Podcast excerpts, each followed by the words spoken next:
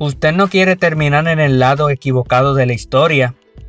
Este cliché ha dado un estatuto de pronóstico en nuestros días, aunque uno podía preguntar sobre su sinceridad fundamental apropiadamente.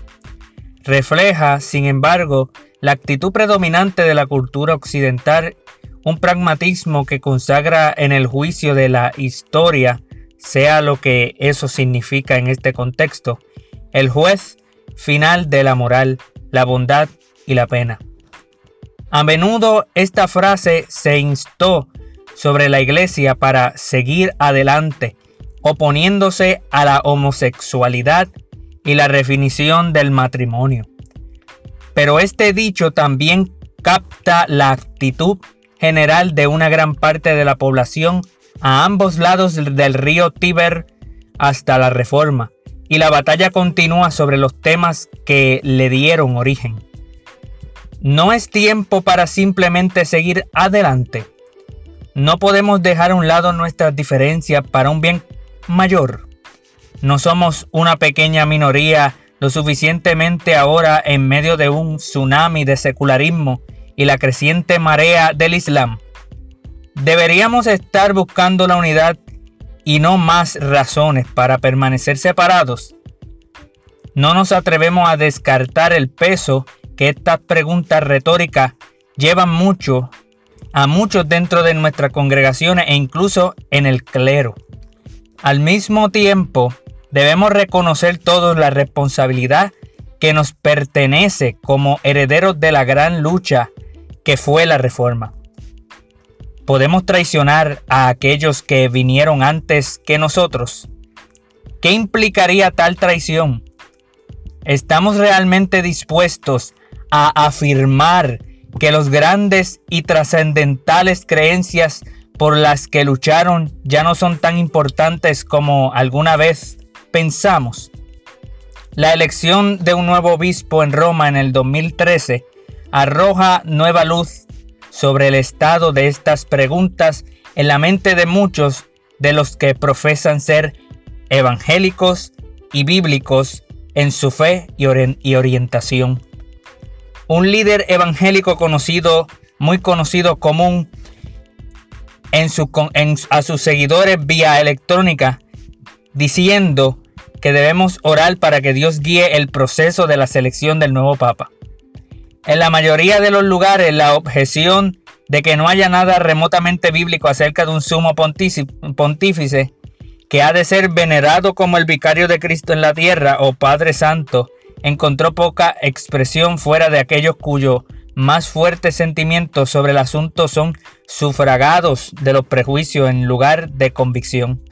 Y una vez que se hizo la selección, muchos en el campamento evangélico expresaron su beneplácito por la selección, sino por otra razón que Francisco me ha parecido mucho más bueno, humano o al menos menos imparcial que Benedicto XVI. Pero fue muy poco de la respuesta del público impulsó a un compromiso apasionado con, digamos, las olas de la reforma, o un rechazo conocedor e informado de la soteriología de Roma contra un amor profundo de la doctrina de la justificación por la gracia mediante la fe. ¿Debería la reforma continuar ocupando un lugar de, importancia en la iglesia que enfrenta a tan inmensa oposición como el secularismo radical que odia el Evangelio? ¿Ayudaría un frente unido, libre de disputas partidistas, a la causa de Cristo? La respuesta tiene que ser, por supuesto, que la reforma sigue siendo importante y de hecho su labor debe continuar en nuestros días y en el futuro también. La razón no es difícil de ver, incluso si parece escondida a muchos en nuestros días. Frases maravillosamente nebulosas como la causa de Cristo a menudo ocultan la verdad la causa de Cristo es la glorificación del Dios Trino a través de la redención de un pueblo en particular, a través de la obra de la cruz de Jesucristo, que es una manera bastante puritana de decir la causa de Cristo es el Evangelio. Cada, uno de los énfasis de la reforma, resumida en las olas, se centra en la protección de la integridad y la identidad del propio Evangelio. Sin la, inspiración, la autoridad, la armonía y la suficiencia de las escrituras, no conocemos el Evangelio, sola escritura. Sin la libertad de la gracia y la plenitud de la presentación de la obra de Cristo, no conocemos ningún mensaje de salvación, sola fide. Y así sucesivamente.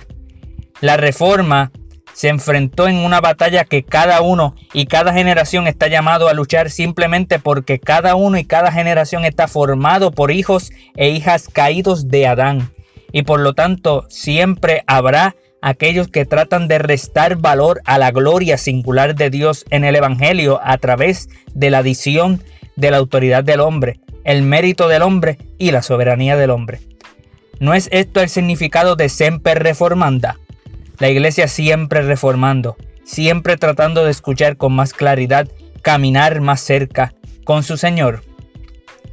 Con el flujo y reflujo de la historia humana, las fuerzas organizadas contra la iglesia y su Señor y el frente en particular en donde la cual la guerra se recrude de manera más candente cambia, cambiaría.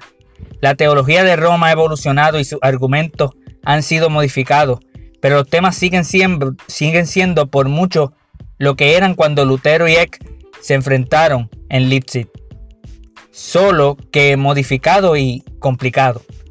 El reino de Dios, la depravación del hombre y la esclavitud del pecado y el deseo insaciable de los pecadores por controlar la gracia de Dios siempre estarán presentes. Y hoy la suficiencia, la claridad y la autoridad de las escrituras están a la vanguardia, al igual que lo fueron antes. La necesidad de la reforma se terminará cuando la iglesia ya no se enfrente a enemigos dentro y fuera que tratan de distorsionar su propósito, su misión, su mensaje y su autoridad. Hasta entonces, Semper Reformanda.